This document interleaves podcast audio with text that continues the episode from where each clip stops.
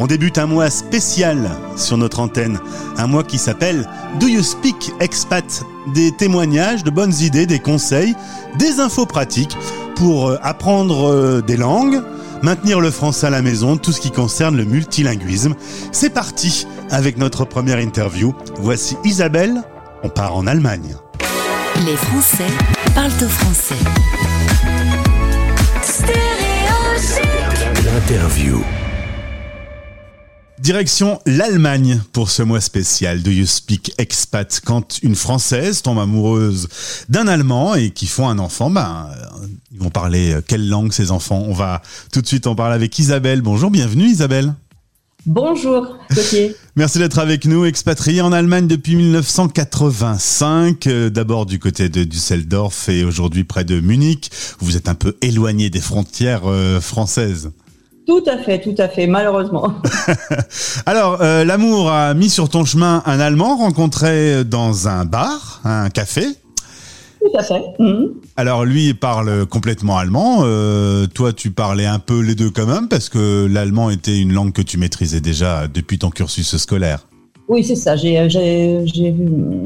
allemand en première langue à l'école et puis donc jusqu'au bac et j'ai fait des études d'allemand après bah, jusqu'en maîtrise. Donc euh, bon, je maîtrisais déjà un peu l'allemand quand même. Donc forcément, ce jour-là au café, vous avez parlé allemand. Tout à fait, tout à fait. euh, eh bien, il y a une euh, naissance, c'est Florence qui va arriver. Votre euh, fille vit dans une maison dans laquelle il y a deux langues qui se côtoient.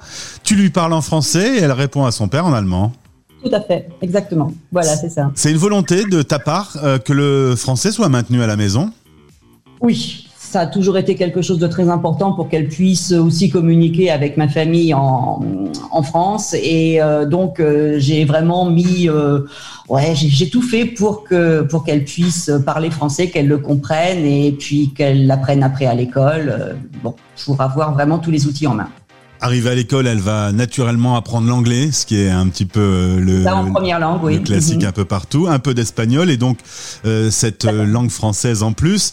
Euh, concrètement, c'est c'est un bagage utile d'avoir la maîtrise de plusieurs langues aujourd'hui dans un monde qui qui s'internationalise. Exactement, exactement. Ça, c'est vraiment quelque chose de très précieux et elle en est tout à fait consciente aussi d'ailleurs. Par contre, elle n'a pas choisi un cursus dans lequel le français lui sera utile.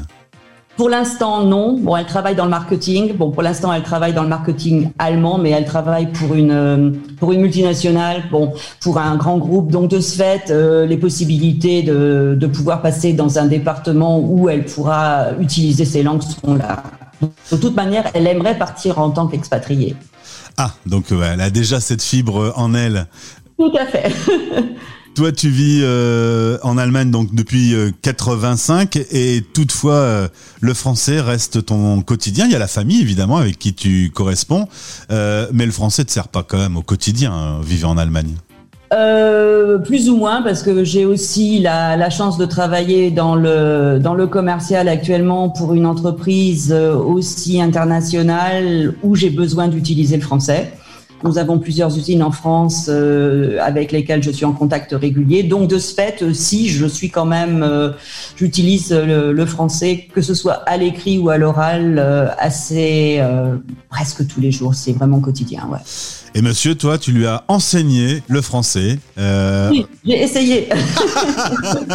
Comment ça s'est passé? Vous vous êtes dit, bon, alors on va faire un truc sérieux, on va faire des cours, on va faire des plages horaires Ou alors ça a été un peu à l'arrache? Non, non, on a vraiment fait euh, des cours avec des avec une plage horaire bien, bien précise. Euh, à l'époque, j'avais une amie française aussi euh, mariée avec un Allemand qui était dans la même situation, donc je leur ai donné des cours à tous les deux. Et c'est vrai que ça a apporté beaucoup. On a fait ça pendant à peu près deux ou trois ans, ouais, deux ans et demi à peu près. Ça a apporté beaucoup. Mais bon, le train-train a repris son cours et puis on n'avait plus trop le temps et plus trop envie. Et bon, ça, ça, ça s'est un petit peu perdu malheureusement. Et bon, c'est vrai qu'il ne parle pas français couramment. Alors quand il se retrouve en réunion de famille, dans ta famille, euh, il fait comment? Tu sens que son regard euh, plane sur les discussions en étant un peu largué ou? Alors, c'est-à-dire que si vraiment il y a une personne qui euh, qui discute avec lui, dans ces cas-là, ça va parce qu'il se concentre sur cette, personne. Ça va à peu près tant que la, la conversation reste basique. Mais si plusieurs personnes parlent en même temps, ce qui est souvent le cas dans les réunions de famille, bon là, je sens qu'à un moment, il décroche et puis euh, je crois qu'il fait sa méditation là.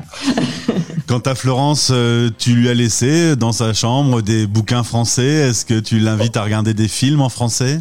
Oui, tout à fait. À l'époque, elle avait toujours des, livres d'enfants en français. Nous avons acheté des vidéos. À l'époque, c'était plus des vidéos. Bon, euh, on les achetait exprès en, Belgique justement pour que ça, passe euh, sur, notre télévision.